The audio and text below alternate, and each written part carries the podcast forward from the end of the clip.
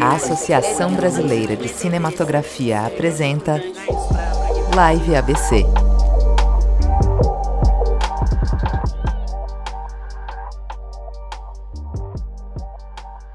que é o seguinte: a Live ABC foi idealizada como um espaço informal para a troca de conhecimentos sobre cinematografia.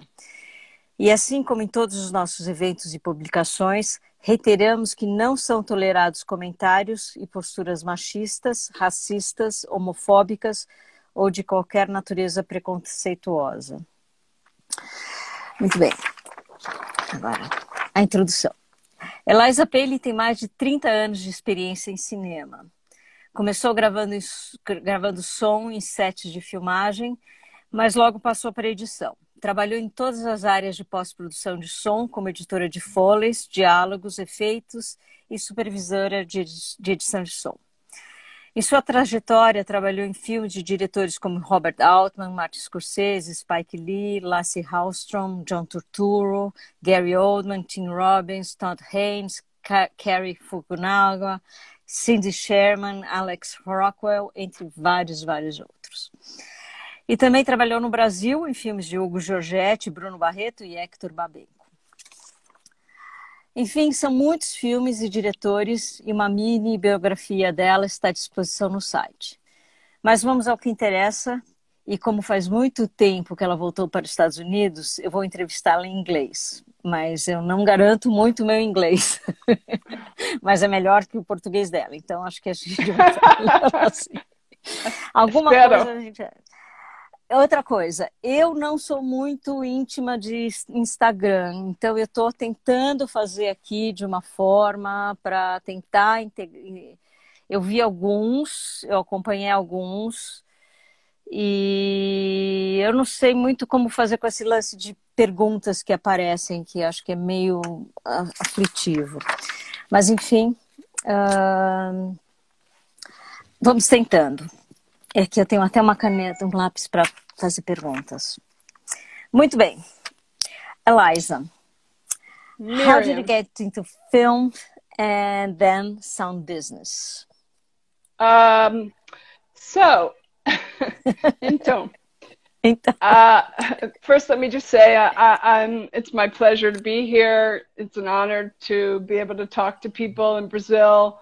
And I just want to send out my heartfelt feelings in this difficult time uh, on many levels for everyone, but I think particularly in Brazil right now. And um, I I wish you all better than you're getting right now.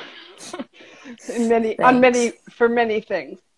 Um, so um, film. Um, yes, I I kind of um, fell into it uh, literally accidentally.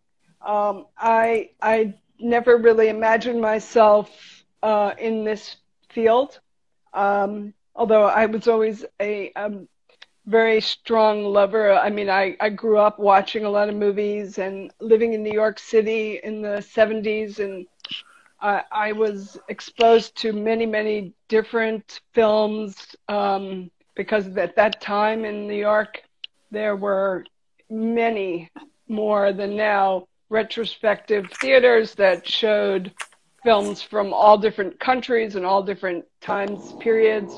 Uh, so I really had a lot of film, uh, enjoyed watching a lot of film, but I also, you know, I enjoyed reading great books, but I never imagined myself to uh, write any.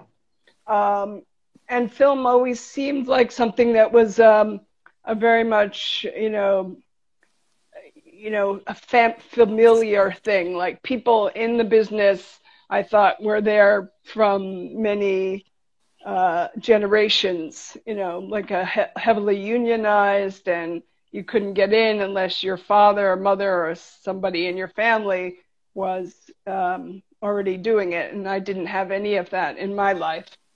Um, my, so um, I went to college in Wisconsin and by very much by chance, uh, as I was in, I was looking for a place to live um, one summer day when I went there with my mother. I was like seven, 18, 19. Um, I found, uh, I saw a notice in one of the buildings, uh, the university buildings, for a sound recordist internship, um, student student job, where the public television station uh, at that time uh, was, oh, I'm hoping my daughter will get the phone. Uh, the public television, uh, the public uh, television station was part of the university because it was a state university, so state public TV. And so I took a chance and applied for this job, not really imagining that there would be any uh, uh, chance of me getting it. Um, but sure enough, a couple of uh, weeks later, I got a call from the guy in charge, and he interviewed me over the phone. At that point, I was back in New York, and uh, miraculously, I got the job. And so it became sort of just dumb luck, you know, being at the right place at the right time. And it involved uh, actually a pretty great job. I traveled uh, with a professional camera person, DP, uh, and a producer all over the state doing kind of a magazine show about news, you know, kind of mini documentaries on various subjects um, from, you know, political to environmental to, you know, just personal stories about people in in the in the state that were of interest and um, and so I learned how to do sound on the job and recording on a Nagra, which for those of you who don't, don't know what a Nagra is, it's uh, the old-fashioned reel-to-reel tape recorder that everyone used in films of all types uh, for decades. You know, I think it must have come into existence in the 40s, and it didn't mm. change until probably the uh, 80s. But um, they were big, heavy machines, and you know, you had microphones and all this stuff, and and I really enjoyed it. I mean, besides the work of working in film, which was exciting, um, I got to see and hear and meet interesting people. Um, then uh, at that time, you know, you would record sound and you would also take it back to the cutting room transfer it, and eventually uh, the editor, who was also the DP, would mix it, would uh, cut it, and then they'd turn it over to us to mix it. So there was this real uh, nice uh, range of jobs, starting with production and going into post production. So um, that was exciting, and then it was sort of interesting because I continued to see a lot of films and be in involved in a lot of film societies in in college in university, uh, but I never took. Uh, I was never a film student per se.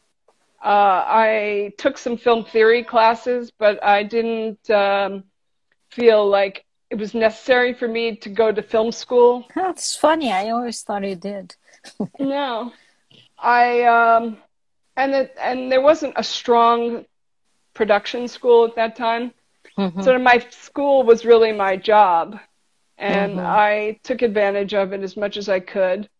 Um, and I took all humanities classes pretty mm-hmm. much. I was a history major, and you know, I took a lot of political science and philosophy, not so much um, media. But what it did for me is it gave me this sense that, oh, I can do this. You know, I'm not exempt from this private little world of film. And I just decided, okay, this is what I could do when I finish school, because I never knew really what I wanted to do. But in the meantime, I would enjoy school and do school things. And then um, it uh, happened at the end of my education, I wrote pretty much everybody I knew back in New York saying, "Hey, you know, I'm this is what I've been doing, and I'd really like to continue. Uh, if any of you know anybody in the film industry, uh, please give me um, a ring and let me know because I'd really like to get a job in that world. Mm-hmm. Um, so luckily, one of them at least did, and um, that person offered me a job in a cutting room uh, in the famous Brill building, which is uh, where Sound One was. That was and your first I, job at Brill, in Brill building. Yeah, Brill building in uh, which was Broadway and 49th Street, which was the epicenter of film post production in New York. Um, it's funny because uh, we were we had one. It was a documentary, and we mm-hmm. had one tiny room for the editor, the assistant, and me. Uh, and um, and I was became the shortly after I started, I became the apprentice, mm-hmm. and all around me was Coppola workers working on. I think it was um, Cut, Cotton it, Club, it, no? No, it was before Cotton Club. I think it was the, either The Outsiders or one of the those films that were mm-hmm. in the early 80s. Mm-hmm. And so they would have many rooms for their sound department and I their remember. picture department. Like the entire floor. Entire, two was, floors, yeah. yeah, it was taken with, you know, this one film that was, you know, even it wasn't a huge film, but it was big for New York, mm-hmm. I guess. Mm-hmm. And everyone was crouched over their moviolas, you know, the mm-hmm. upright moviolas. I don't know whether you're listeners or viewers know what that is, but you can look it up. Uh, all all editing was done on moviolas at that time, um, except for 16 millimeter, which was done on a flatbed. So feature films were 35, and they were all done on uprights, with a few a few exceptions. Um, and we were on a 16 millimeter documentary and you know it was just like being in that world was yeah, super exciting wonderful yeah this is it yeah. okay this is and, what i want to do when i grow up right exactly and because you're all located in the same place you know you mm-hmm. get to meet people in the halls and yeah. you know people start talking and and before you know it you kind of meet make jobs happen just by connecting to people. Yeah, you're there. Mm-hmm. Yeah, yeah. Uh, so that that was pretty much how it all started, many many years ago. When the animals used to talk. Exactly. and we were happy. Life was simpler.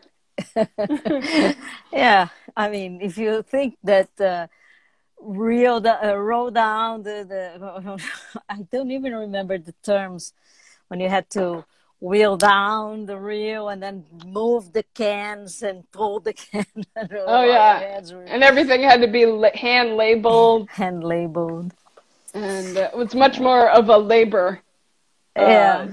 Than than it has become. A manual, some yeah, some analog. Labor. Analog against um, digital, it's a manual against digital, right? So yeah. Okay. But you know, the thing about all that is that, um, and I could speak for a long time on the the positives of digital sound, certainly. Uh, but there, the beauty of that time and that medium was that you were all together in close quarters.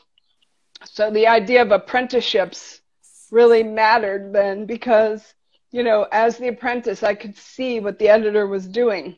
Mm. And, you know, you're involved in the cut and you're involved in, you know, all aspects of it, both technical and artistic. And um, you learn through just being, a, having your ears there. and eyes open mm-hmm. and what, listening to the director and the, and the uh, editor talk and feeling like you're, you know, creating something as a team. Of course, now there's smaller crews, and uh, the the certainly with COVID, it's uh, well. nobody's next to anybody. so there's there's no you know you can't learn from anybody exactly. You just have to kind of figure it out, I guess, on your own. I don't know how people are doing it now. Yeah. Certainly in editorial, it's uh, picture editing. It's to me, it's a big loss because you know, the assistant editor working in in conjunction with the editor was such a intimate uh, learning experience mm-hmm. for the, the assistant. So that's how new editors came into being because they were taught by the best and then they became the best and then they mm. taught taught the younger and that yeah. that's gone yeah yeah. yeah that's something we could talk a lot about this in brazil because um, the the the, the the the sense of apprenticeship is uh, a little it's it's ne- I I have the feeling that it, it was it's something that also with this we completely lost a while ago much before covid oh yeah i think we yeah. did too yeah, i mean that's, that's uh, digital and yeah. and just the did delineation jobs are not the same like assistant editing assistant sound editing is a much more technical job and not so much involved in the creative side. Mm-hmm. It, you know, unless you're lucky or, you know, it's, it's through a different means usually. Yeah, or you're super talented and know, but besides that, you don't have the the hierarchy of learning. Yeah, you said. Mm. Yeah. Well, but uh, so that was your first job in New York. After that, tell us about sound recording in New York City when you first arrived and uh, your uh, yes. experiences. So, uh, I had a hard time actually because I come from this world where sound editing and sound recording were all kind of part of the same yes. process. Mm-hmm. And I resented uh, in New York, LA, LA even more than New York, but certainly New York too. There's was always a tendency to departmentalize. Mm-hmm. Um, you know, so what do you want to do? Do you want to do picture editing or sound editing? Do you want to do sound editing Decide. or sound recording? Make up your and, mind. And I was just all the time saying, I I want to do both. You know, I don't want to be pigeonholed into one thing because I like certain aspects of sound recording. Um, and I resisted it for as long as I could. But then, honestly, um, two things changed. One is that I realized what I really liked in sound recording was documentary recording. Uh, because it was always on the go and you met interesting people constantly and went to places and different places and it was uh, stimulating uh, in that way. Sets were exciting, but for sound, it it's uh, stressful, and there's a lot a lot of waiting. You know, it's always about the camera and the picture and the lighting, and then you have to rush. You know, to get yourself set up, and if you don't do your job well, everyone notices. If you do do your job well, nobody notices. so that's having, the least uh, you could have done. Yeah. So it became a very thankless job. And I was working, I did one feature, low, low budget feature, which was kind of fun in a way, but uh, it was, you know, it, it, it was a learning experience. Um, and then I was in, like an apprentice to um, a sound mixer on a couple of bigger features. And, you know, there, there also was a, like a boys club more pretty sexist.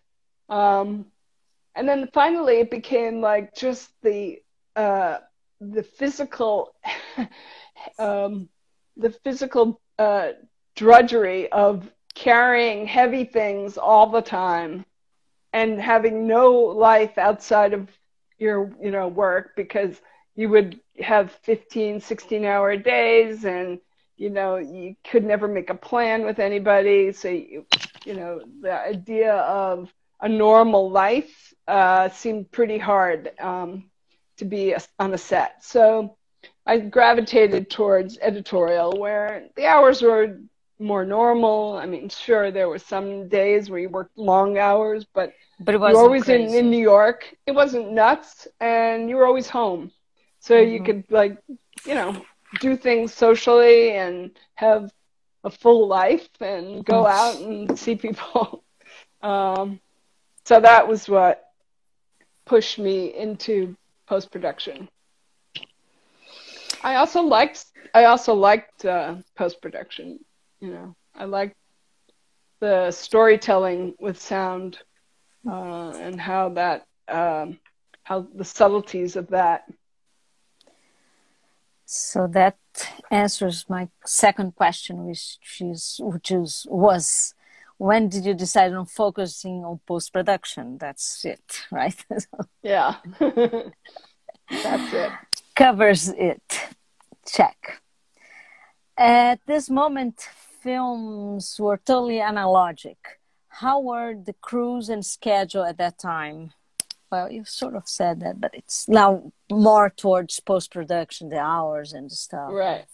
Well, um, and crews, Sound One, you know, talk about. Yeah. So, Sound One was one of two of the major film hubs. There were Sound One and Tadeo, or Trans Audio at the time, and uh, they were both where any kind of film that was of any significance, uh, narrative film, and some documentaries were all done there and that those buildings. They were all in Midtown Manhattan, and um, they were big, big crews uh, compared to what they became.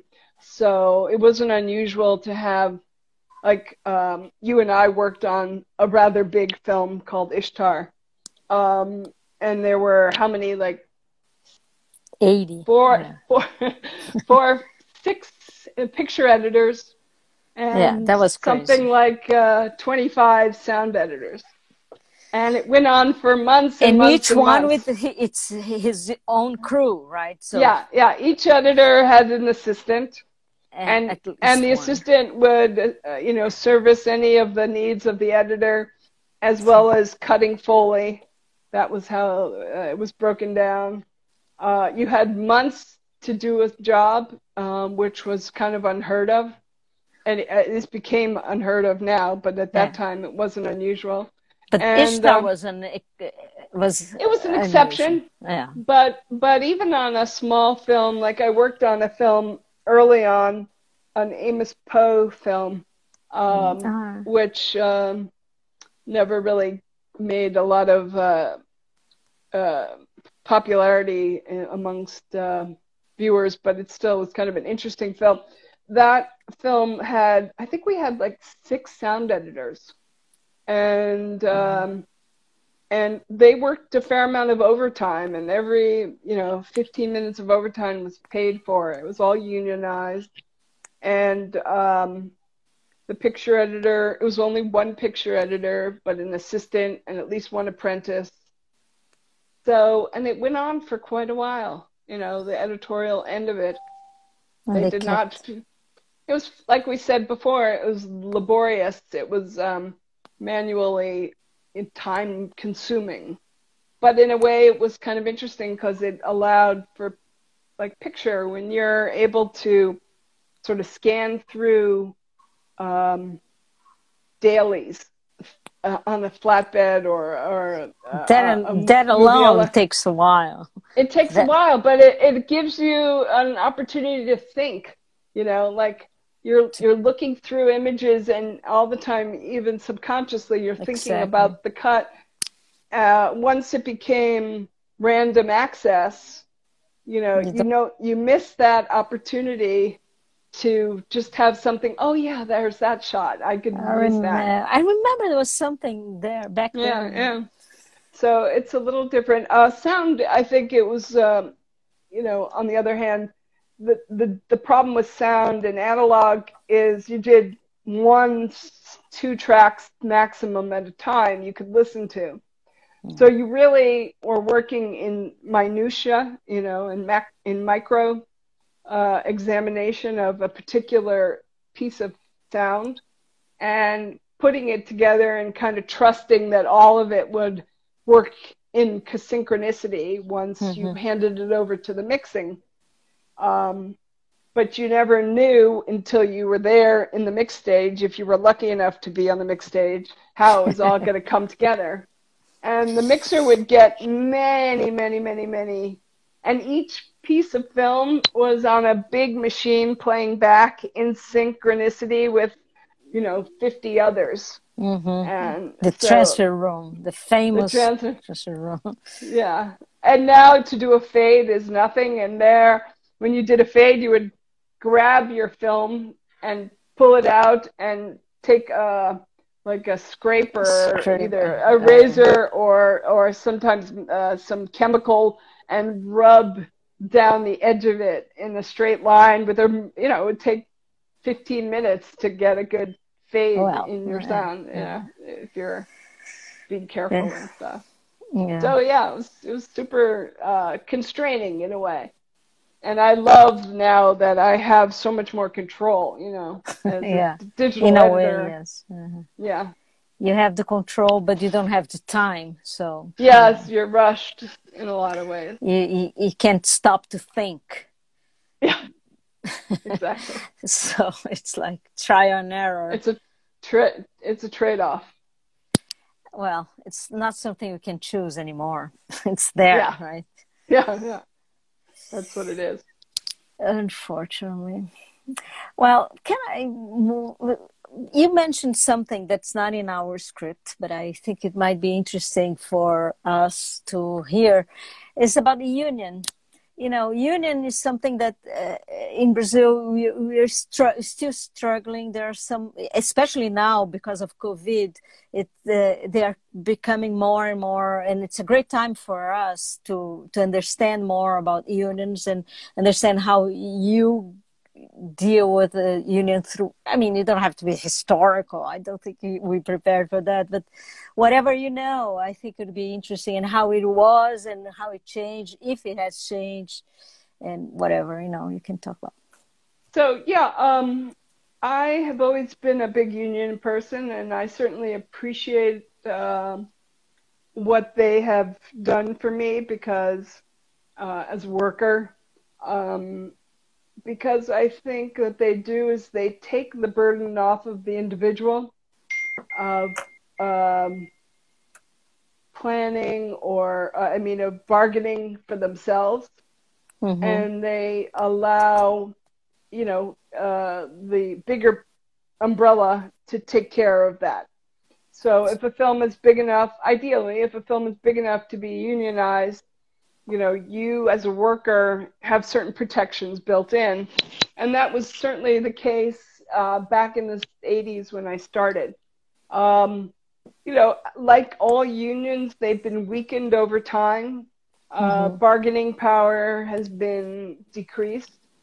Uh, we and the editorial um, 700, IATSE 700 now have a particularly wonderful uh, business agent who she's um, she's really awesome and she really fights for us, and that's really what it takes. Somebody who has the willpower to stand up to the um, to the uh, studios, and in this case now it's become all about streaming and Netflix and Amazon and all that stuff, and it's a fight. You know, they they try to resist and you know certainly individuals are not in a position to work that out, uh, but the union is, and they, you know, they also provided extremely good health care for us, um, which little by little has been chipped away because, again, that's compromising over. Yeah. Mm-hmm. But it's, um, yeah, the the union has been pretty has is pretty strong in New York and LA. I'm not so sure about other areas of the United States. You know, there are pockets of film in Louisiana and uh, Atlanta, and I think that the union has encompassed most of that, but I don't know how carefully or strongly they're able to control all the work that gets done there. But you know, it's it's always uh, you have to be diligent and really try to keep the um, keep all the membership pushing, you know, because it's not just the people in charge of the union, it's us as members that have to also care and mm-hmm. not get complacent. Um, and I think, you know, demand. I, the trouble, I mean, the problem with Brazil is is the industry itself. Like uh, the industry of filmmaking, ha- at least when I lived there, it was not a business so much as it was an mm-hmm. artistic uh, opportunity for expression. mm-hmm. and um, and that's a wonderful thing. And at that time, you know, the government subsidized a lot of films, although actually in the particular moment that I was in Brazil, there was yeah, well, no no features the, at all.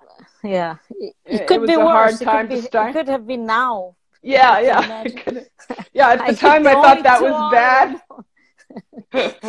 I was like, I as an American, I was astonished uh, at a thousand percent oh. inflation oh, so and bad. Um, and nobody Collor. knew what was happening. It was so bizarre. Yeah, and yeah. It was like a like you know like a pand- pandemic. Okay, there's a virus in the world. You know what's happening there? was something out of the nothing that happened. Yeah. And, and all of a sudden, you were asking me, what happened? I don't know. I don't know what to do. It was so horrible. It was so, and I felt, you know, in a way, a little obviously bad because I'm Brazilian. you were my guest. Your problem, not mine. well, it's no, so, it's just uh, definitely a learning. It was very bad. It was very. But um, anyway. you need to have what I was trying to say about it, unions is that it requires uh, an industry that has enough money. Like if people are making money uh, at in film, then you can bargain.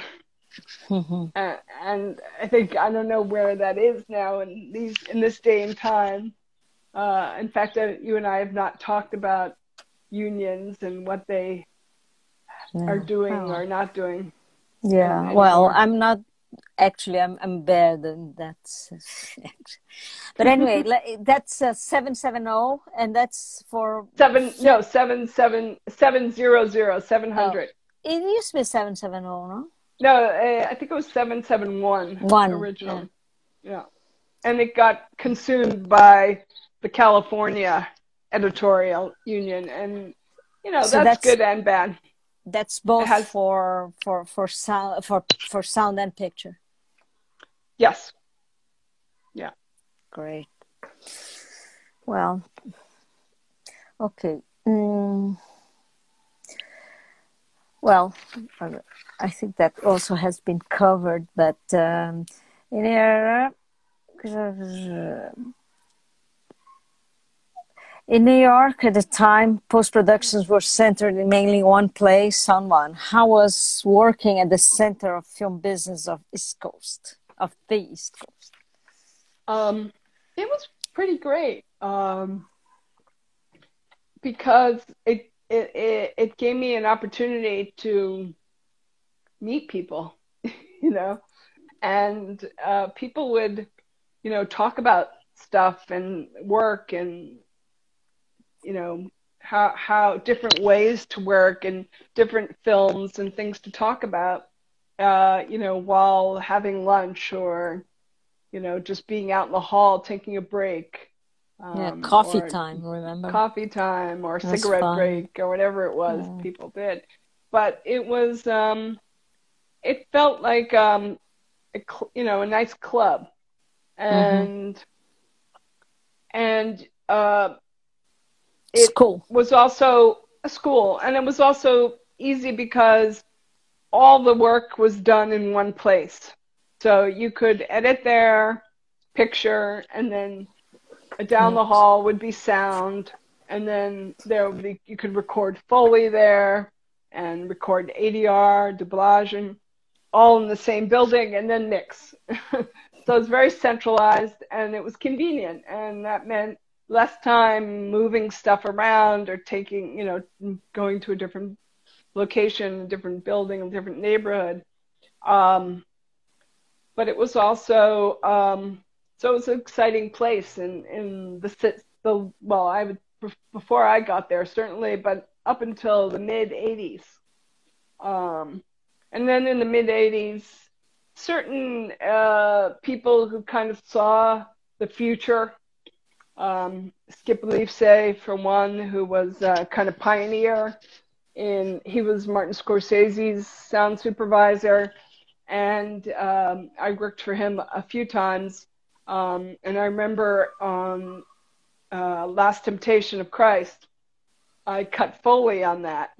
And um, Skip had this idea, you know, like a lot of that film is set in the desert, basically.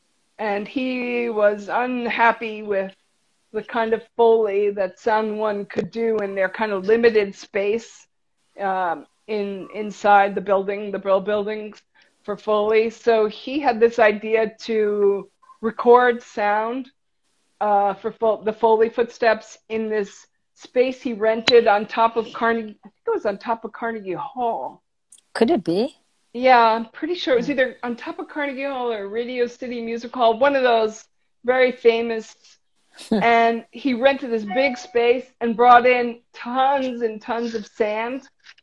And he recorded, he got a boom operator uh-huh. and a video monitor.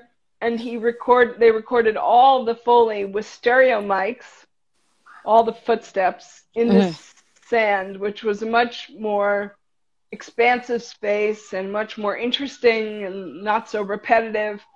Um, and I remember cutting that.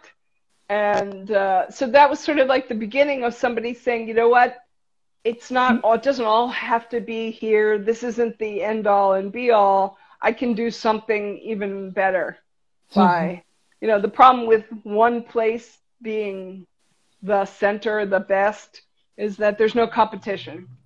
And uh, so people get complacent, and you think, oh, you're. It's always about us, and we're always going to be that. And I think um, people like Skip, they got in, into their heads that no, we can we can do this, and we can do it with, um, you know, we can do it better, we can do it different. Um, and then there was just the idea that it was clear that digital was coming, you know, by the mm-hmm. mid 80s, sort of at the time that I moved to Brazil, um, or you moved to. Uh, it was just sort of starting to be a conversation, and smart people like Skip, you know, they saw that and they turned it into an opportunity.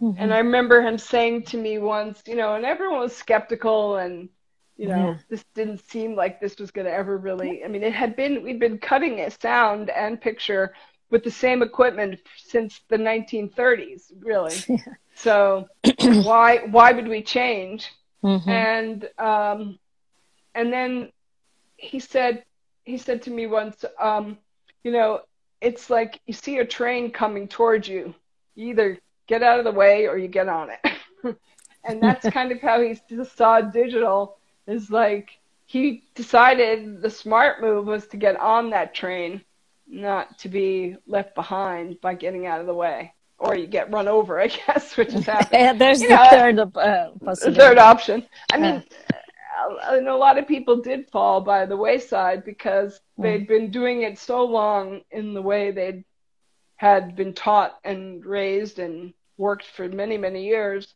it was hard to make that transition. Mm-hmm. And um, people who were open, and then there became a whole generation who never even knew how to what film felt like because all they ever knew was digital. Digital. Mm-hmm. So it was nice yeah. to be in that period where I started in the old way and I moved transitioned into I was still young enough and able you to got on the train. You got in the train.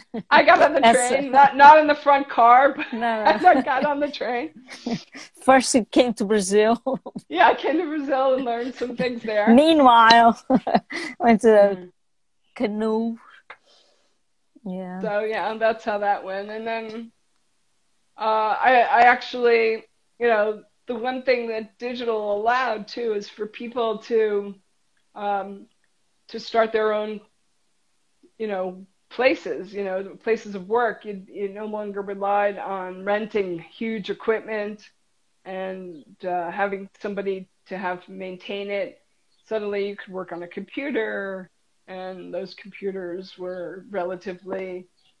Uh, I wouldn't say they were inexpensive; they were quite expensive. But, quite expensive. You, know, you could beginning. also rent them for mm-hmm. quite a lot of money. Yeah, I remember our when we started out, you know, we rented um, our equipment for you know three times what you could get for it five years later or three years yeah. later. But but it allowed everyone to you know it costs more too. So yeah. But I think what's what's so amazing is that okay, the train came and, and, I, and many people didn't want to get in or didn't believe or whatever but as soon as the, tra- the train was un- inev- un- uh, inevitable como se chama?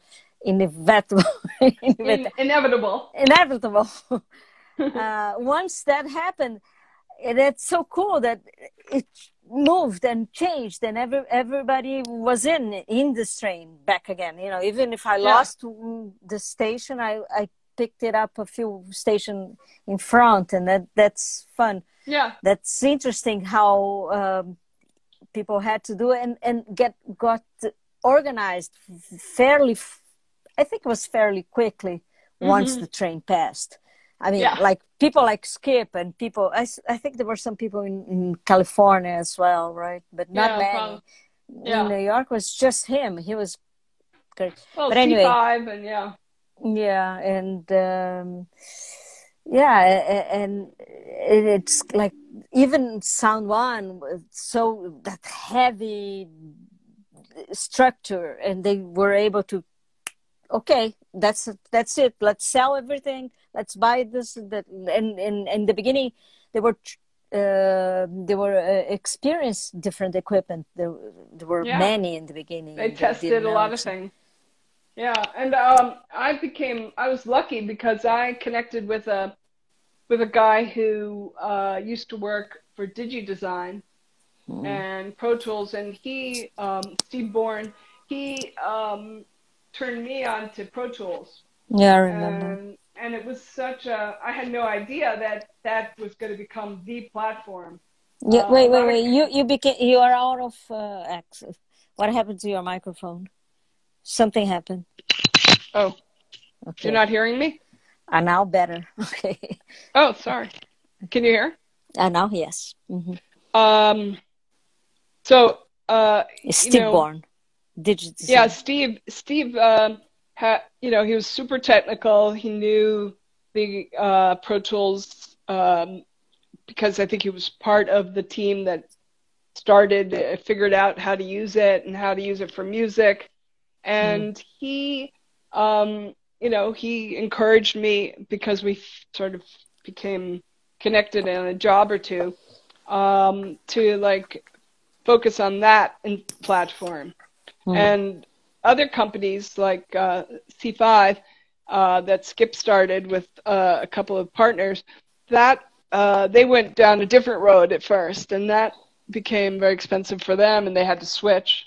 So I was um, lucky to have met him, Steve, and then to get uh, the, I guess, the chutzpah to decide I could make a company of my own with Steve and another um, talented uh, sound designer, Paul uh, Paul Urmson. And Paul and Steve and I uh, started this company called Planet 10, 10. in 1995.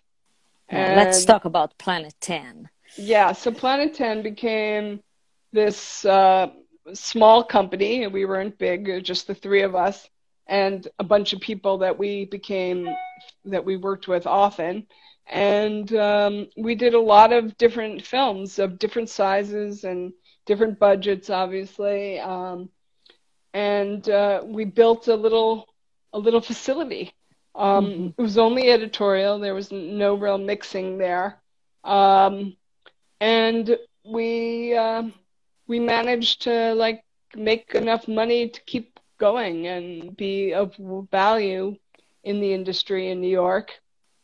Yeah, and, uh, say, t- tell tell us. It wasn't so small.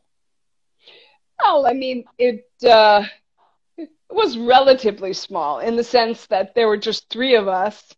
We had like two or three full time people working for us.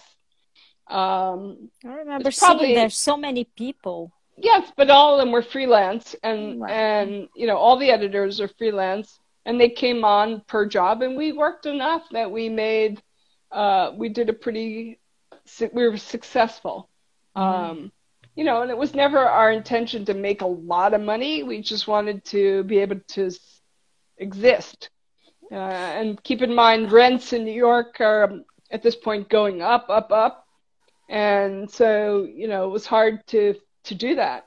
Um, and we got we went like that for five six years. And then we decided to uh, you know we got an offer from Sound One actually to sell. And they bought us. Um, and that was a good at, at, that moment that was a good thing. We were all working on equipment that needed a big upgrade. Our lease was running out so that would have been another huge expense. And it was becoming clearer and clearer that it was really hard to make to survive financially as a facility in that world. Um, so it was nice to let that burden go mm-hmm. and to just concentrate on editorial and being a sound supervisor and a sound editor. And that's essentially what we did. And then Sound One got bought up by some big company in California, was, which then got bought up by. yeah, right they all. It's like the whale that ate the, you know, the smaller fish that ate the smaller fish. You know that they all.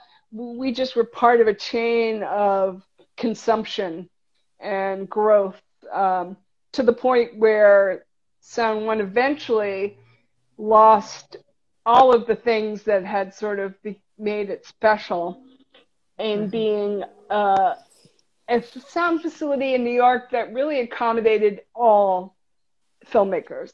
Like you could go in there with 10 cents or 10 million dollars and you still get treated well and you still get an opportunity. Like very young, small filmmakers uh, with no budget could get work done at there. And um, and it and then it became part of a corporate entity that was much bigger than it.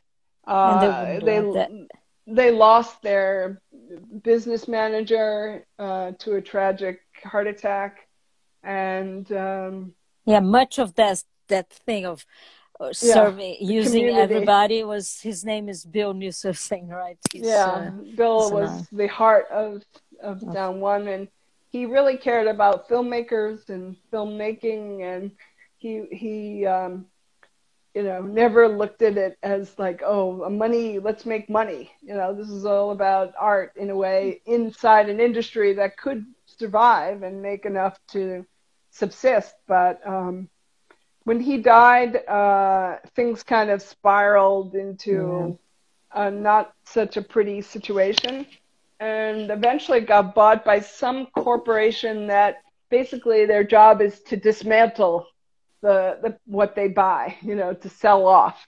Yeah. So I think so the, the, tragedy of Sound One is that it, it ended overnight, literally. Like they were sold to something, and uh, the next day told everyone that that was going to be they their last day. it's like it's, it's horror, horror, horror. So, uh, luckily, is... Uh, I wasn't uh, tied to that company anymore, and I was already freelancing, and I just kept freelancing, and everyone kind of dispersed into smaller mm, yeah. companies, uh, different attempts at doing things in different parts of the city. Um, a lot of work moved down to the lower part of Manhattan, mm-hmm. and um, sadly, a lot of the studios that were built for quite a bit of money, um, you know, were just wasted. And the Brill building became a shell of a building. Like the people that owned the Brill building didn't know exactly how they wanted to turn it into, and it, it it's got a long history and in, in music and. And, it's uh, historical. It's, it's historical on many levels.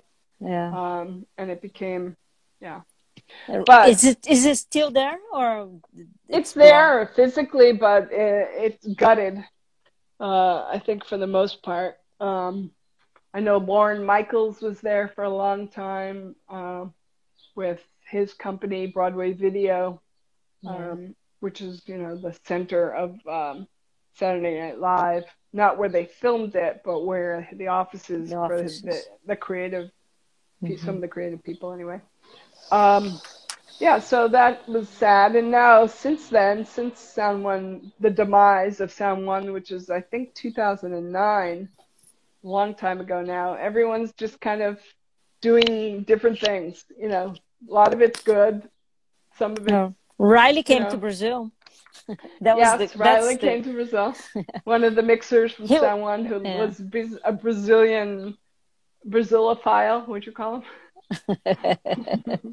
Não sei como. Brasilianista. yeah. A Brazilian lover, and yeah. well, he was planning, but he was when he retired. But once it was shut down, he decided to abbreviate his. Yeah.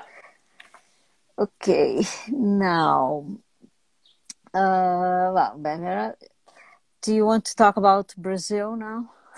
Ah, uh, love to. Uh, so... And what, what Esther is asking, what did you what did you learn in Brazil? Oh. And that's part of my question. In film or in uh, uh, well, or in all things because there's so I much. Think she's she's not very. Uh, she's very broad broadly. I don't know. you well, let's talk about film, and then you can talk about personal. Your, I mean, I don't know how much you want to talk personal.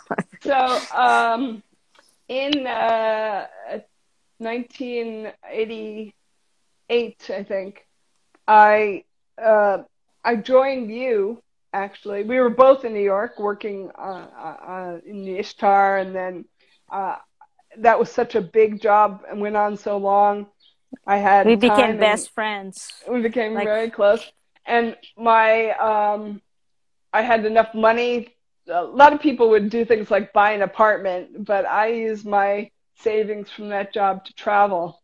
And one of the places I went was Brazil, and you were kind of my guide, as I recall. Yeah. Um, and we went we all made around. a tour. I made a tour. Yeah, we made a tour. Mm-hmm. And we went down there for vacation. It wasn't really like to do mm-hmm. anything with anything in mind, but people that were so, you know, the love was hard to resist. Uh, you know, everyone was so, so inviting, and they um, they you know kept saying, "Oh, you should do what you do. Come down here and come do it." And we don't have anybody working. Yeah, and I, I I can't speak for you, but for me, it was an exciting opportunity to try something new. I had never lived outside of the United States, and I had barely lived outside of New York City. Um, and I was still not yet 30, so I thought, oh, what the hell? You know, I could, Let's you know, how, give how bad shot. can it be? well, the people are lovely. You the didn't know, lovely. Nobody knew that Collor was coming, but anyway. There was no so. more dictatorship at that point. Yes. Um, I think you were like four years out of your last dictatorship. Mm-hmm. Um, so yeah, it was interesting. We came down we brought our sound library. I'll never forget that. Splicing um, tape. It's all the things that we used. We tried to basically take New York and bring it to Sao Paulo. The only problem was there was no features.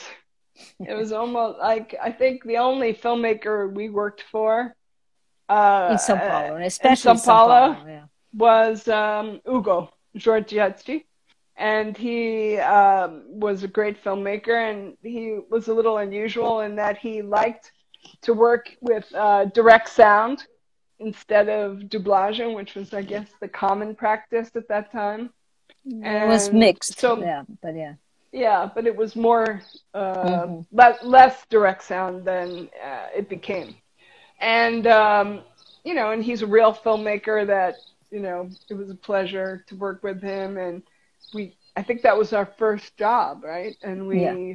we dove yeah. right in, and then we kept I kept thinking anyway that oh, so this is the beginning, and now we're going to do other features, but the features we, weren't there.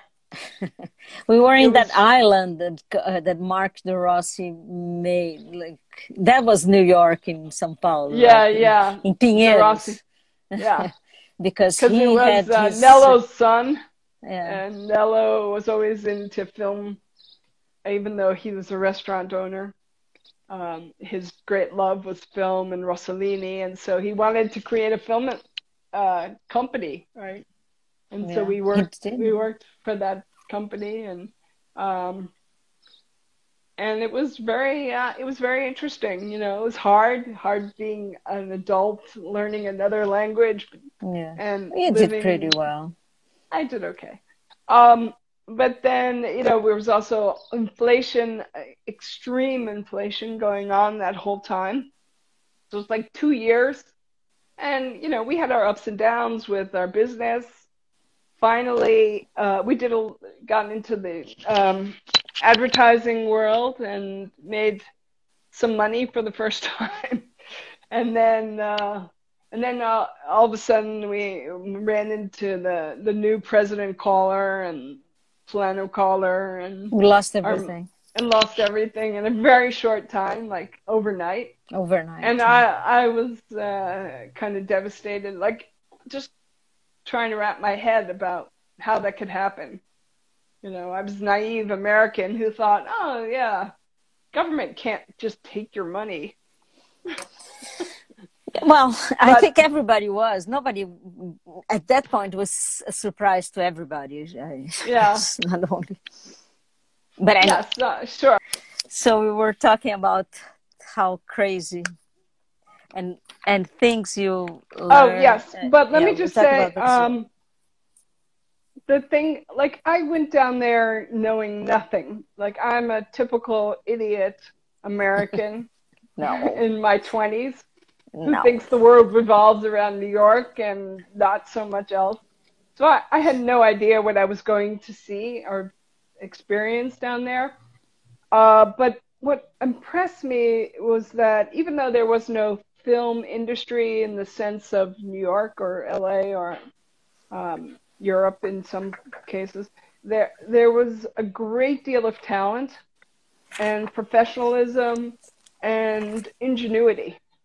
Um, so what I really was always like super impressed with is how you know, smart people were in the business, figuring things out. Um, I remember we did our original mix for uh, Ugo's film Festa uh, at uh, Alamo with Sasso mm-hmm. and Jose Luis, and he and his team were, you know, it, it didn't feel, you know, I guess I probably had this idea of you know something more backward and it never felt like that um, you know there was financially it was less um, endowed than you know that would be in new york but there were always ways of working around things and people were really professional and in a funny way the are you is that you or me me sorry okay. i was making lower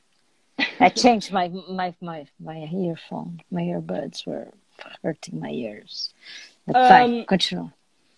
So, in a funny way, the you know the publicity uh, industry, you know, helped to create a lot of good talent um, because there was money in that.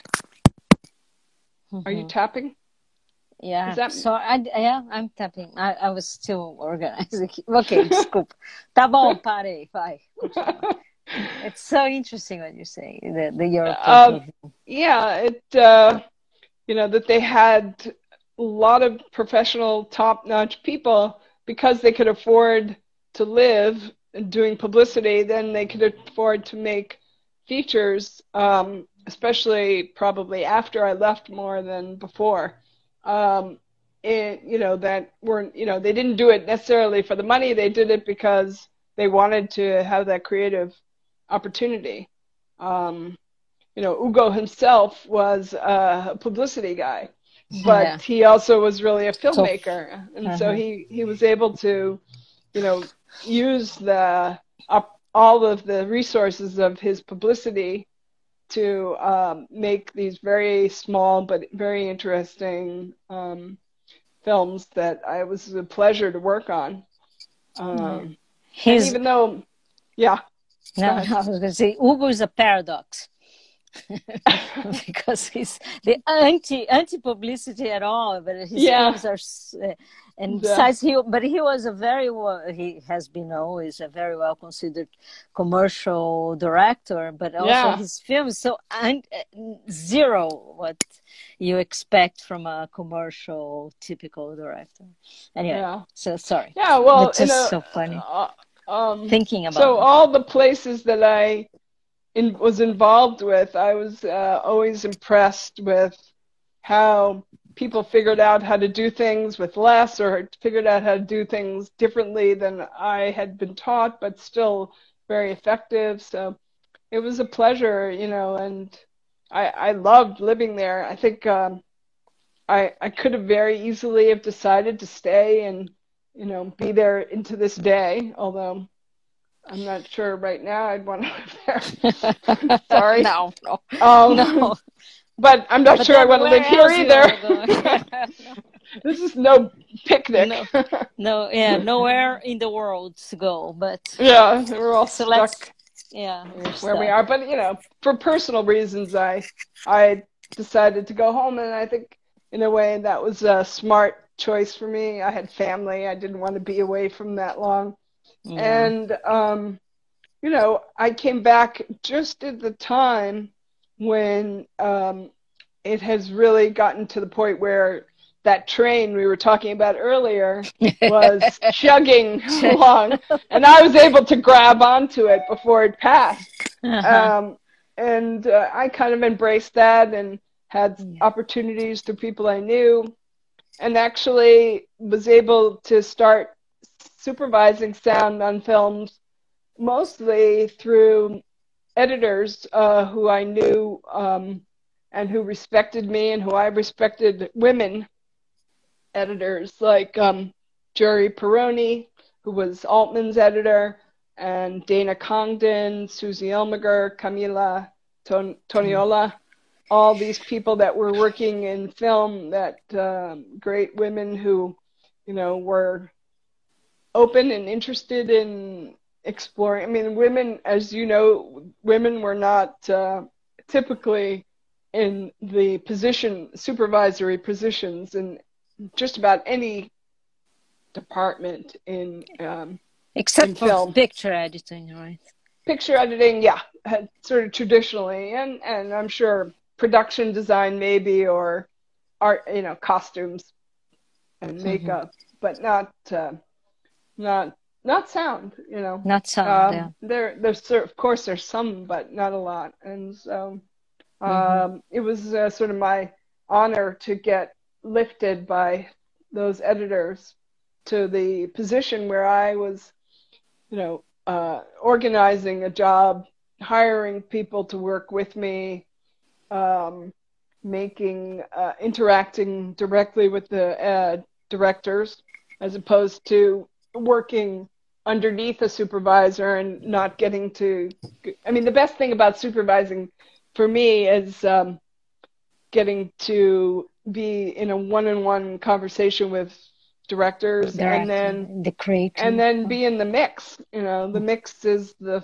is everything. And uh, you know get, getting to see how different filmmakers you know I, I think one of my, my most exciting jobs was um, actually when I first got back from Brazil, I was hired as an assistant um, on um, assistant sound editor on um, Goodfellas. Mm-hmm. And um, at that time, they were con- doing a big change from a cut that, that Thelma had done earlier to um, to a a different cut that was, you know, part of their process. And so I was the one of, uh, uh, I was the assistant that stayed on for the whole, fixing all the old mix and changing all the uh, many, many tracks to conform to the new cut. And then was sitting, still analog. Was still yeah, film? it was still analog. Uh-huh. Uh, and and at least the dialogue part was. Mm-hmm. Uh, and then um, being able to sit in the mix with Thelma and Marty Scorsese and Tommy Fleischman. Oh, wow.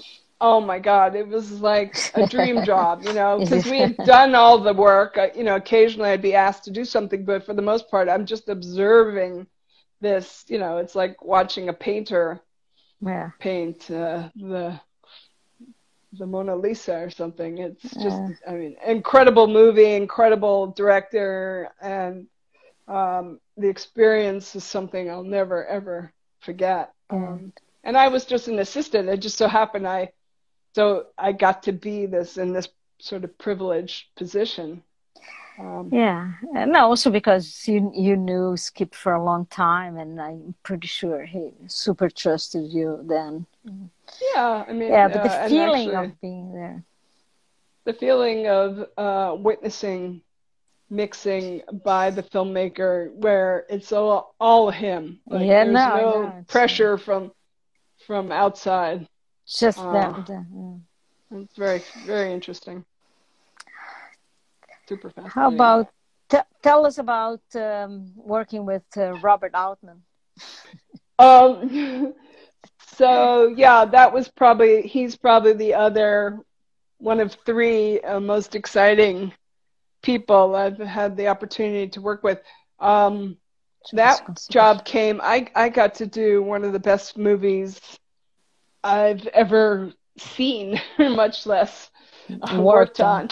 Um, when uh, this woman editor Jerry Peroni um, offered me um, the uh, editor, uh, the sound supervisor with um, on, on, the film Shortcuts, and that was being done. We did that in film. I you came on, uh, you came back from Brazil to work mm-hmm. on that, and mm-hmm. you know we we did it. Uh, Cut foleys you cut foley's, and I was cutting effects, and we had a crew who were cutting di- was cutting dialogue, and um, we would we were working in Robert Altman's loft where his cutting was happening, but then we um, on upright moviolas and flatbed in 35, but then we mixed it up at Sound One with uh, Lee Dichter and oh. uh, Michael Barry, and it was. Um, it you know it was an amazing experience. I I was completely overwhelmed in the sense that you know I was still young and somewhat not inexperienced. Well, I was inexperienced, but I was I, I had it was a big jump for me from uh, any job I'd done really before that. And such an important and it was a movie. big job, even though and it, it was a big it was job, a big, big, big job. It was, it was a big job, but it was fascinating because, you know, Altman is a particular kind of director who he doesn't get into the minutia. He doesn't. He has a much bigger. It's a funny thing about him is like he doesn't micromanage anybody in any department, and yet the the result of his movies is always something very uniquely him. Yeah. you know, there are other directors who will also have all everything be a their have their mark on it, mm-hmm. but they they step on everything all throughout. And uh, you know, I worked with uh, Cary Fukunaga on True Detective, and he's also a very talented uh, auteur. But um, you know, down to the you know the the pulling apart of how you create the sound of the lighter that uh, one of the main characters uses to light a cigarette you know, it was uh, there was no part of it that he didn't stamp on and and create on his in his head and then force everyone to adhere. Mm-hmm. Whereas Altman, he he could um, without saying hardly anything, um, somehow his films, and I know this from talking to other people who worked for him in other departments, his films have their unique quality, which is him. And um, it's like a force that he exudes. and Amazing. everybody, uh, and everybody just kind of works in that flow or, you know, you'd go through a reel. Uh, I worked on that shortcuts. I worked on um, uh, the company before and, you did some, so, uh, before shortcuts, you did uh, another one. No, shortcut was, that was the first. first uh-huh. Yeah, um, and because he was in California for the yeah. previous ones. Yeah, uh, but the, any any of the ones after shortcuts. Oh, Pret-a-Porter. I wasn't the supervisor, but I did dialogue on that. That was fascinating too because you know, he works with a million tracks in recording. Million tracks. And the more technology allowed him to spread out his recording, the more he did. So there were like 25 recorded production tracks going at any given moment. Both and for those of you who have seen Pret-a-Porter, you know there are big groups of people talking all the time talking and and crossing over to other groups of people and the dialogue has to follow and it's so fascinating because you know it's a real great example of how sound can be you know how sound tells story um, but in this cacophony of voices you know he was managed to allow you to create uh, the string you know to mm-hmm. find the thread that you needed to get from point a to point b without you know one person talking and then another person talking and then another, you know no, it's like it was like constant, it was a weave of of and you never uh, he never cared if you heard every word you know you could hear you can miss some things and it, was fine for him but yet the story he told was always very much a linear story that continued. Mm-hmm. and um you know it was a beautiful thing to to be part of and um, with Pret-a-Porter, um, Skip actually was the supervisor there. Um, and that film, because of all those tracks, Skip had this great idea to um, mix down the 25 to mm. like two packages of eight. you know, and at that time, that's all that the, uh, the computers, well, the computers could handle. Uh-huh. You know, at once to listen to. Uh-huh. So so he would mix down and then you know hand over. And then we kind of built these tracks so that you could follow what was important at any given moment using and picture. and bring and yeah. So even before the editorial started he had to mix it into something smaller that yeah, we could then was... do. Uh, it was very uh, you know it was time consuming but um, but yet effective and you know, I love that film. I love mm-hmm. the way it, uh, you know, it's sort of an epitome of Altman's style of dialogue. Um, and it's even more so than Shortcuts, it's complicated in the, the number of people that it has. Shortcuts was a little. Hmm? sorry. I was just saying, Shortcuts had this um, great thing where, uh, you know, the stories were also clumps of people that occasionally overlapped. Yeah, um, not... And then you found we found kind of different ways of connecting them. From the very beginning, the idea of the helicopter, helicopter, yeah, what, which carried you through to all of the characters, yeah. um, introducing each one, and then you kind of see how their lives inter interweaved with one another over the course of the uh, the time of the film. Um, yeah, that yeah, I don't know. There's something uh, there's one something wonderful. I mean, about how sound other you know picture can tell stories obviously, and that's a very traditional storytelling mechanism. Um, but it's what you see, and in some ways, sound tells stories with also what you don't see so subliminal creating like the um, the big uh, earthquake at yeah. the end of shortcuts i mean mostly that was done with sound uh, because obviously they couldn't show la you know the the, the kind of intensity uh, no. of what that would have been it would have been a much much bigger film than this was this was like i think shortcuts was probably maybe 10 million dollars which is yeah. crazy unheard of um, 15. especially with that amount of uh, act actors with all those actors, actors and yeah but um but the sound um and this was paul soucek my um my partner he became my partner uh, at planet 10 um he he was the sound designer and he you know did such a magnificent job of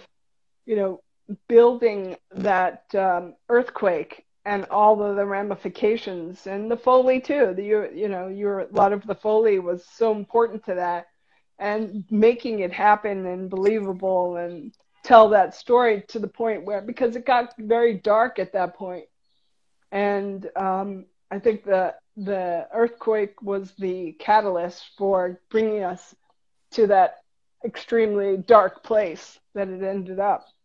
Um, so it was um, it was always a pleasure uh, to work with Altman. Kansas City. I didn't do Kansas City. That was uh, L.A. Yes, the Bruce. Bruce. Hi, Bruce. Bruce. Bruce. In Kansas City? No, Bruce says yes. The Foleys. yeah, he oh, did the so. Was it? He was was him. He worked on uh, shortcuts. I think uh, he, he, did. he probably worked on some of those Altman films as well. Bruce Pross. He was one of the original C5 people. yeah. Howdy. so yeah, that was extremely. Uh, that was that was a really um, great great opportunity for me. I I, I feel so privileged mm-hmm. to have had the opportunity to do the that job, and any other job he had, I I would drop anything to work with him. Yeah. Uh, Todd Haynes, the same. Um, I really can't. Uh, I can't say how um, what a privilege is to work with filmmakers, you know, and and mm-hmm. some women too. There been I worked um, with Julie Taymor, who's a very strong filmmaker, uh, Across the Universe, which is mm-hmm. another big film, not mm-hmm. terribly uh, commercial, but but still a very um, you know she's a real a real filmmaker. yeah, not, the band.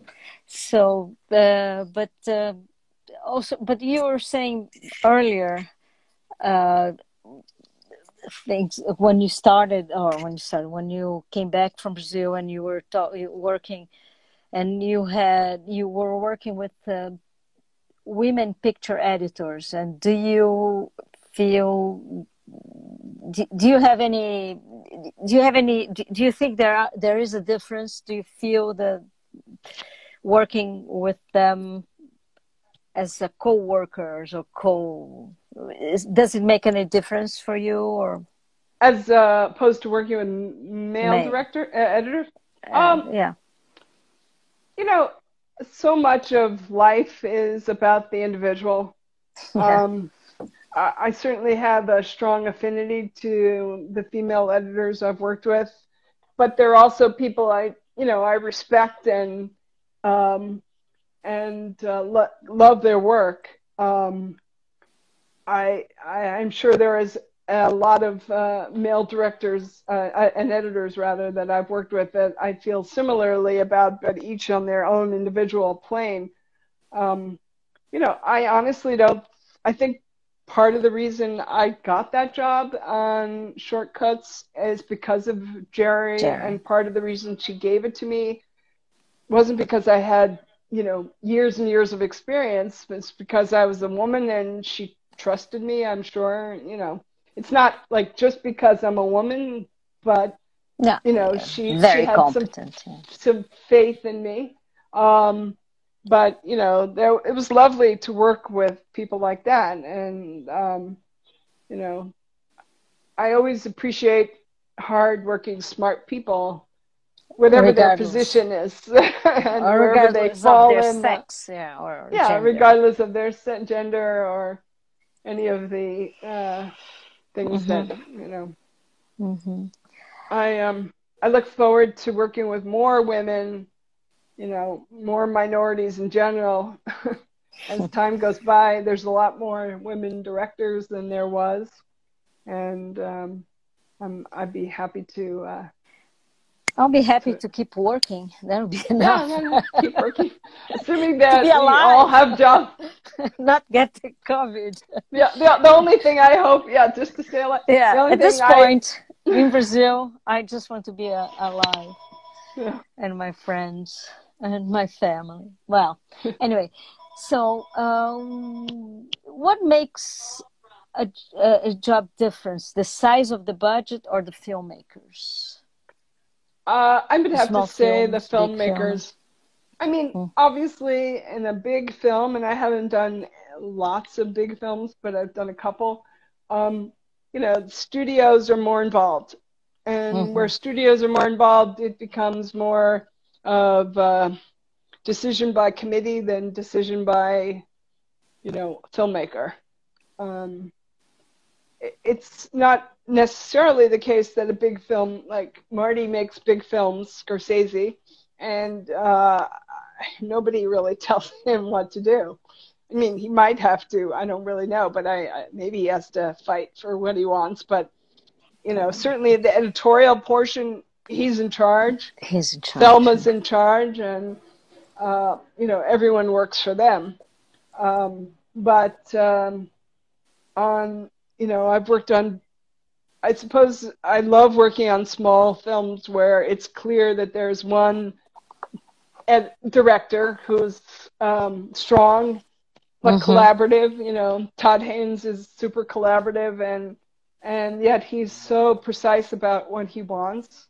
Mm-hmm. Um, and uh, he's so his his tastes are so good uh, that it's kind of um, a pleasure to. Um, to he's it's always very, a pleasure. He's not very well known in Brazil. Do you do you mind talking about him? You know, it's it's ah, very uh, interesting I never per, mind talking. director to talk about. Yeah, I mean, he's one of my favorite directors alive.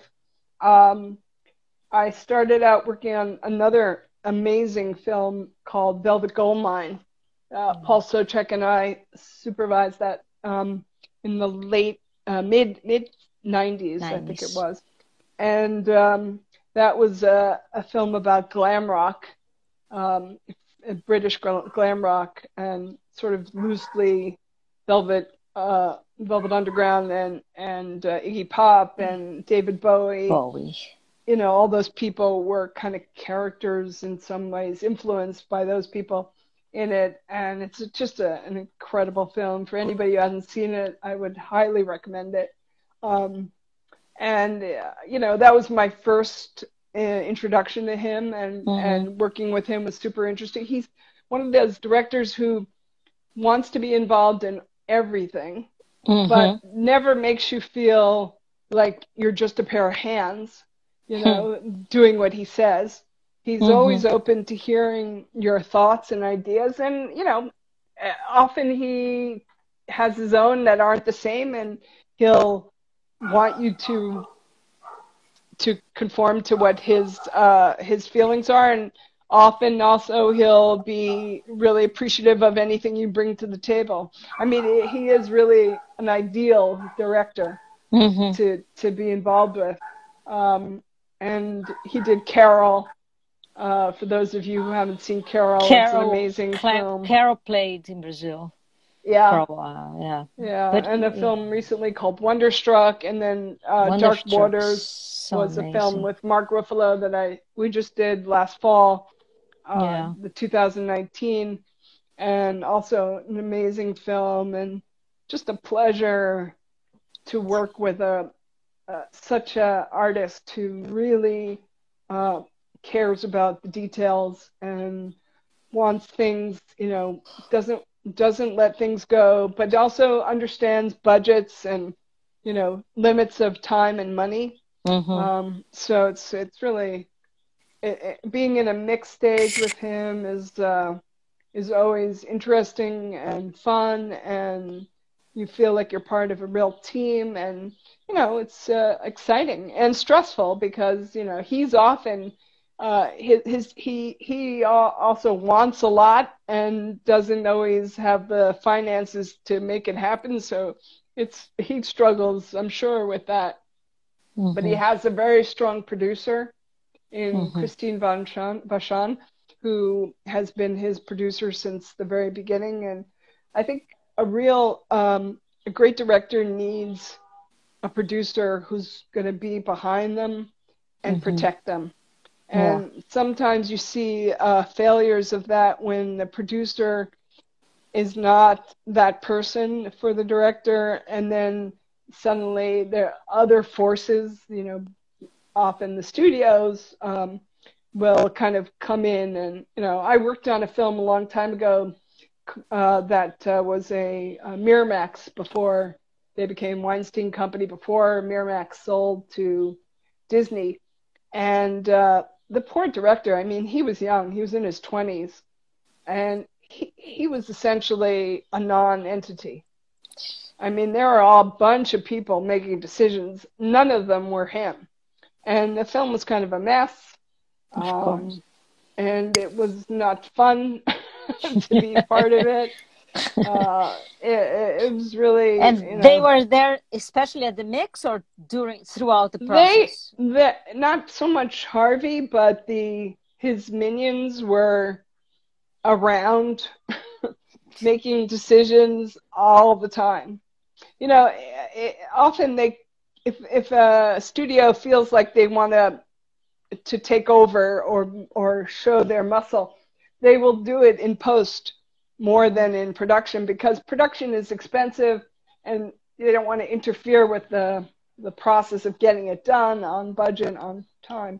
So they'll wait you know for post production for better or for worse and then they'll you know glom on because relative to production it's cheaper to interfere um, in in uh, production um, in post production. Post production, yeah, have more control. Yeah, it's yeah, control. To... Things aren't mm-hmm. moving at such a pace, and there's, mm-hmm. you know, it's uh, it's always uh, there's always politics, and uh, that's probably not my favorite part of the job. you know, and when you're supervising, you get the the lovely experience of working with directors, but you also right. have to deal with money, budgets, pressure. Um, people who are not part of the uh, artistic side of making the film, um, but are nevertheless important to the process getting done. So it's a it's a, a learning.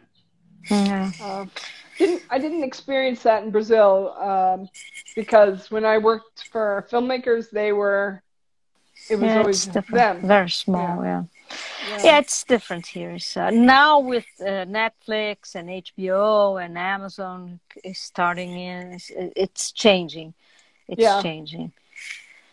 But uh, yeah, it's different because usually there's a lot of director producers or the, the, directors and the producers are almost you know it's totally different I, I, don't even want to get into this because you you are the focus let's talk no it's part it's of what different. i'm of what we're yeah, talking about different is... yeah but... yeah but it's changing it's changing but it's because we are not an industry yet or we're struggling to become an industry and then we have the, uh, a president like we have and you now, know now you're just trying so. to keep keep uh, any of the arts alive well, and yourselves yeah, and yourself and ourselves yeah yeah uh, and uh, so, but uh, and speaking of industry and big films, what, what uh, can we talk a little bit about Nutcracker? Um, yeah, and um, explain everything from the beginning. Oh, everything I, you can. everything, everything feel. Uh, I, I I got to uh, work with Lasse Hallström because um, my, one of my old bosses, Michael Kirchberger, who you know, who was the supervisor on Ishtar, he had been Lasse's supervisor, and Michael's last job was a Lasse job that he did in New York, and he had asked me to uh, be part of his team. I, I was the dialogue ADR supervisor, and um, and then Michael after that retired, and on his next job, A Dog's Purpose, I became the de facto supervisor. Um, and I love working with Lasse. Lasse's a great filmmaker too. You um, inherited um, Lasse. I inherited Lasse, uh-huh. and Good. Uh, I think it's a great story. And his uh, his editor Andy Mondshein is a fabulous editor, very very dedicated, very smart guy, um, and uh, intense in a good way and uh, you know at first I was kind of intimidated by him, but uh-huh.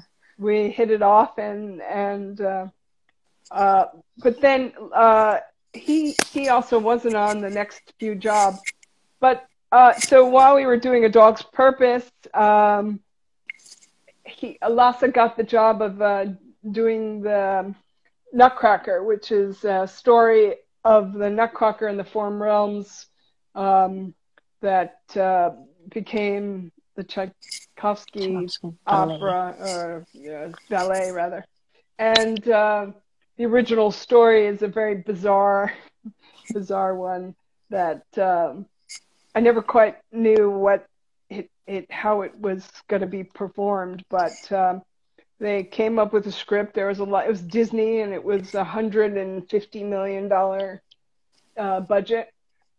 Lots and lots of visual effects, and you know, it it, it was one of those films where um, the the the producers, the the studio had a fair amount of power, and they like to control their product.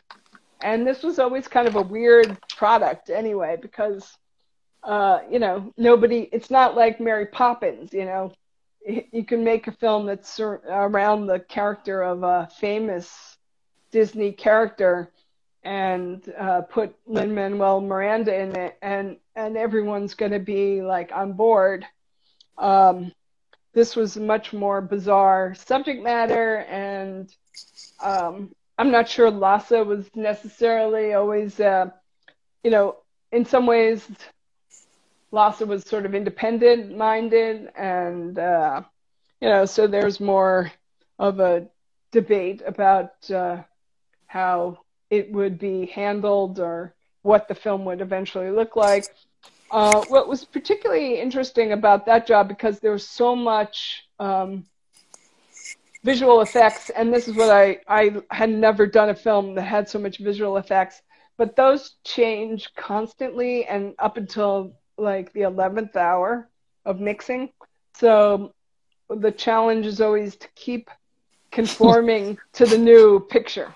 Because Aye. even if length doesn't change, uh, the visual you know, the place that the mouse swings the sword and hits uh, whatever it's hitting is going to be different in you know from version to version to version. And there are a million effects and foley's happening at the same time. So um yeah it was uh it was challenging and you do you conform at the stage at the mixing stage or you, you sometimes go back to the cutting room it, it depends it depends like if they're efficiently done at the stage, we'll do it at the stage because then there's a certain amount of ease with uh, that. Like often I would just go to the mix chair and do the conform uh, mm-hmm. uh, if if that was uh, required. But a lot of times it would go upstairs and somebody uh, crew would do it and then send it back to us. Some saint with uh, various yeah, and every, every everything is connected everything is uh, um, tell us about how it works now uh, what do you mean you work a lot at, at warner right so uh, um, yeah i mean you I know the rooms places. they have a ethernet there they have how, how does it work uh, to yeah, there's a server um, that can that you know allows people to drop things and uh, and then they're imported. Um, there's workstations on the stage for fixes, but there's also work people upstairs. You know, Warner Brothers has a facility with a very big room and a couple of small rooms uh, in Midtown Manhattan.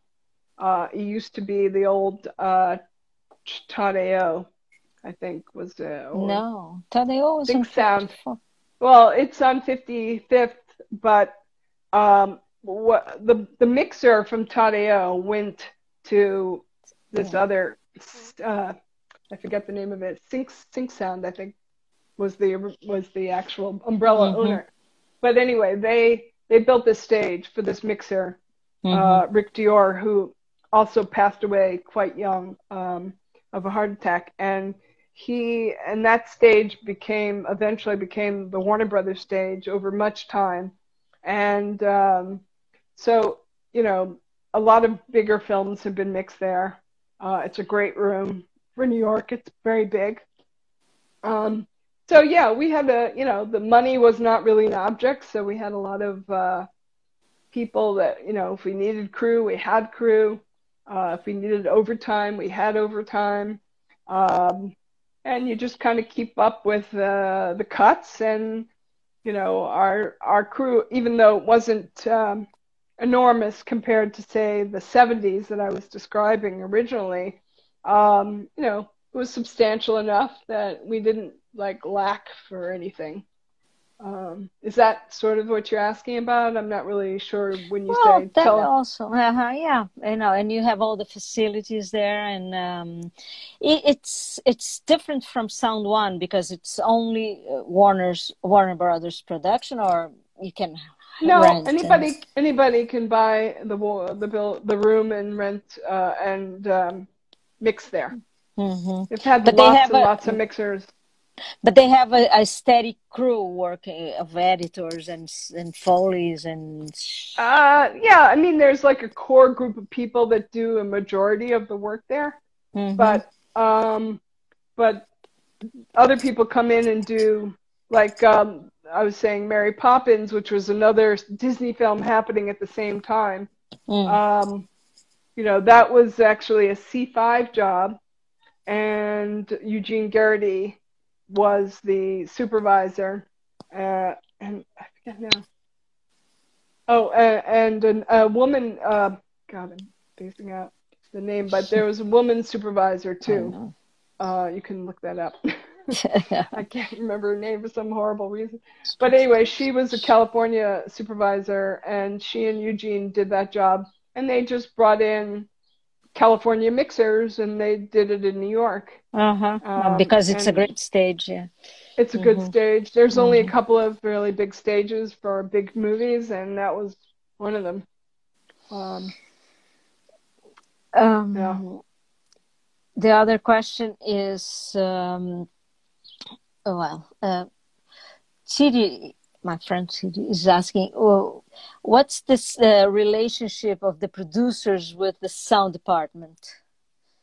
Um, they, uh, you know, how, uh, how, does this a production when you have a, a, film or big or small, it doesn't matter, but you. Uh, how do you how do the producers uh, it's not an easy question to ask but um, how much involvement is there? Uh, well, from the beginning, from the budget, how much uh, they they they they uh, time uh, because um, uh, yeah, you know, it's pretty. The way it works mostly is that the supervisor and the facility come up with a budget based on what the you know the client, the producers say. Um, they are willing to spend on sound. Oh, so for they say, I have X amount of money. What can you give me for that? You know, they kind of say, look at the script and know that, you know, they tell us what the overall budget is of the film, and then they say, okay, give us a budget. But there's always this kind of underlying dialogue of, but it needs to be no more than, I don't know, three hundred thousand dollars or five hundred thousand dollars. Um, you know, so there's a back and forth, mm-hmm. um, and people, you know, and sometimes you stick to it, sometimes you exceed it. Rarely do you go under it, um, but but mostly, you know, like in uh, Nutcracker, I'm sure it exploded beyond because uh, that whole film became much more expensive than originally thought it would yeah, be. but th- yeah, especially because it, it, it got extended, and and everybody yes, got, there was a long. Mm, not exactly. There was a hiatus for the sound. Oh yeah, everybody um, stopped. Yeah, I mean, actually, it, it it really depends. Like on a dog's purpose, they there was this long hiatus too because it took them a long time to figure out how to voice the dog. You know, the dog was a character, and yeah. so you, you know they had to like California, right? They sent you. Yeah, we did a bunch of um, options, and you know, a lot of time was wasted or spent, I should say, and all that time they kept me on, and a small crew, and that was uh, a, kind of a luxury on um, on um, Nutcracker when things kind of became you know, to a halt picture wise because they were going to go back and do a lot of reshoots. Um, you know, they let us go. And then, I don't know, six months later, we picked up again, or three months. I can't remember how long it was. Um, that was for Nutcracker. Yeah. Wow. So it really, it really is almost random. You know? Yeah. Uh, one was Amblin, was uh, Dog's Purpose, and uh, and then Disney was Nutcracker. Maybe that had something to do with it. You know, producers don't necessarily get involved with sound. Um, you know, a good producer is somebody like Altman's producer uh, for the last few films was uh, Josh Astrachan, who mm-hmm. was a, one of these like great producers who's you know basically supported the the filmmaker at all costs, and that's his job. He saw his job as facilitating whatever it is Bob wanted but, or needed. And cool. he was it's always so... somebody to work with, and you know, of course, there were financial restraints, but not to the point where. Uh, you know, we couldn't work it out. And so for him, he was a hands-on guy, and he would, you know, we had a lot of conversations, and he was involved in all the the small things. But uh, you know, he uh, he's a little unusual. Um, more or less, certainly on a big Disney film, you don't get to interact much with the people in California. Um, that becomes really the job of the post supervisor, and then the post supervisor kind of delineates it down to to us. To uh, us, little down the, the and. Um, Oh wow! Yeah. So it's amazing. You have more questions from your uh, audience? Uh, yeah, yeah. Well, lots, lots of questions. Now, bring, bring them on. my throat's starting to get. Do you have some water? Get. Uh, I have a little bit. I, okay, good. Yeah, I, I don't think I've talked this much. You talked a lot. Let's I keep talking. No, no, no. It's it's a, no. So you have to drink water. Not that you talk too much. Uh, well, how about talking about True Detective? Um, yeah, that was a pretty interesting job. Um, mostly because it was coming out while we were working on it, and it was such a phenomenon. You know, I think when we started it, uh, we thought, "Oh, this is pretty incredible," but then it had such a strong reaction um, to its. You know, we when it was delivered, it was a much um, much bigger uh, following than anybody really expected. I think. Yeah, that's cool. And very strong, as I said earlier. Uh, Cary, who was the director, he directed all episodes. I think there were eight total. Mm-hmm. And he is a he is the most uh, very demanding about what he wants. Yeah, uh, the the the, the lighter. The details. Uh, the lighter, every single shot of every single gun. You know, he just and, and you know, it's a TV show. Um, it was HBO, but it had a relatively low budget. Mm-hmm. Um, and um, he, you know, but he he treated each episode like it was a, a film in and of itself. Mm. And you know, to his credit, you know, his job is to make the best movie he can. And, yeah, regardless and regardless of well, mm-hmm. and also regardless of how much money there is. Oh, um, wow. He he has the right as the director to ask for whatever he wants, and you know he had a strong producer, uh, mm-hmm. Jess Levin, who uh, wanted to do give him what he wanted and everyone was working for him was working super hard and he um and his he was uh, his bar was very high uh mostly because he had very very specific ideas about the details of all the sounds.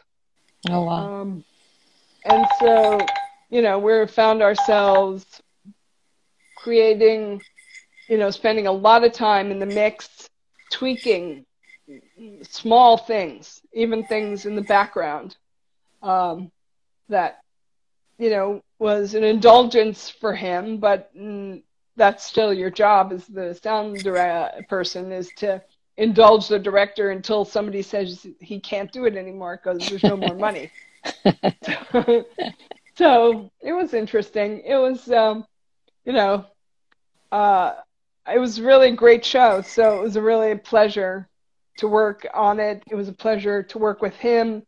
He made us work really hard, but in the end, I think he always got something really uh, above average, uh, spectacular.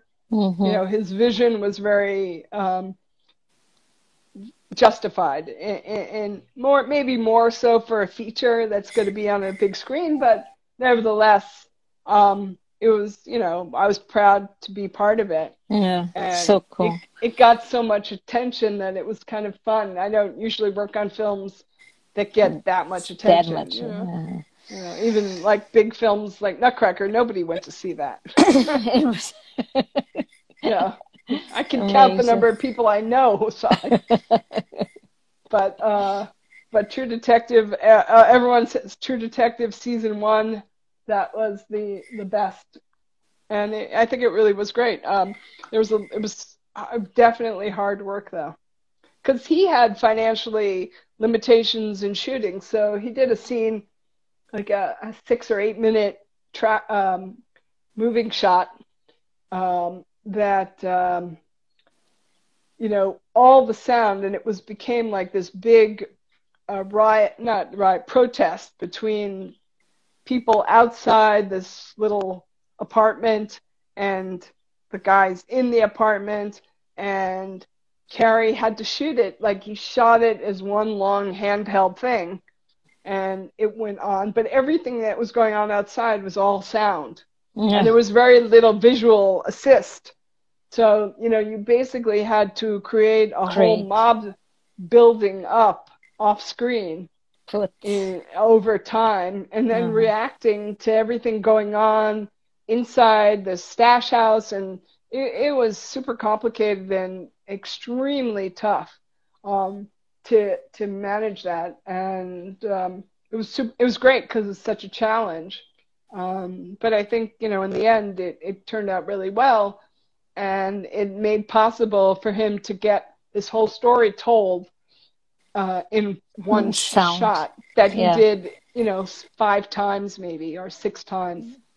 You know, wow. so it, otherwise he he wouldn't have had time to shoot the scene. Wow. Yeah. And then, so you have uh, when you do, you have a group. Uh, you record group and uh, yeah, group was a huge part of that. Group and effects. Um, uh, I had had a great effects editor, Mariusz Glabinski, who was um, doing all the effects on on that show, and um, he and I sort of brought together between group and his stuff. You know, we we managed to build something that you know out of nothing, uh, which was not easy, uh, but and not easy because this director was so had so many demands. Mm-hmm. Um, but it was all in the end. It's like uh, giving birth, you know. I imagine it. It, it it's pain. It's painful, it's painful but in the end, uh, you're happy you were able to do it. There's the baby. There's the baby. Uh huh. Well, uh, well, Malcolm X, Spike Lee in general. You worked on a couple. I only worked. I I, I love uh, working on his films. Uh, I worked on two or three Malcolm X and Crooklyn, I think, and uh, I didn't get to work on Do the Right Thing, but I, I you know, was I was a Foley editor at that time. Uh-huh. I was in there. I think it was the early '90s, and just working on films like that was such a pleasure. Any film, you know, there's great things about working with um, on great movies, and there's great things about working with good people, mm-hmm. and you know, it, it's nice to. The crews were always great on that, and they had, a you know, a lot of good Foley. Uh, C5 was doing the Foley. In fact, Bruce was the Foley supervisor on those films. I'm pretty sure, and you know, it was um, it was a pleasure to work on them. I didn't get to work with Spike uh, directly, directly, but you know, he's a, a lot. He's a big cachet in a, a lot of places in the world, and so it's kind of a. I'm proud to have been on those crews. Be part of it, yeah. Yeah. yeah. I imagine I would be too. Same with um, the Coen brothers. Uh, you know, Coen brothers. They, they did. Uh, I did Hudsucker Proxy, uh, among others, but um, that was such a great Foley job, and uh, it was so much fun to do it because it's such a, a lot of wonderful detail and just lovely um, visual opportunities to enhance so with smart, Foley. Yeah. yeah. smart and fun. Yeah. It what was the name? The Great Bukowski. You did that too, didn't you? Lebowski. Lebowski. I, I, actually, I don't think one of those. Iceberg. Those Christmas. I don't know. I I uh, I don't think I did actually. I I've seen it so many times. I kind of feel like I did, but I don't think I did. Or if I did, it was very briefly. Uh-huh. It was uh-huh. around the time when I was beginning Planet Ten. Planet Ten. And so I was kind of breaking off from the C5 people and yeah. doing my own thing. Uh huh. Well, would you like to talk a little bit about Babenco and Carandiru? Ah, sure. Another, um, you know, not only that. I mean, that was, uh, but the, the other films you worked with him so much. With uh, Foolish Baben. Heart. Yeah. Hector. Um, yeah, Hector. He was a character. Um, very interesting, smart guy. Um, obviously a gifted filmmaker, but uh, yeah, Carandiru was interesting you know, I think because I started in uh, sound recording um, jobs and that was my beginnings, I always had an affinity towards um, doing as much recording for post production as I could.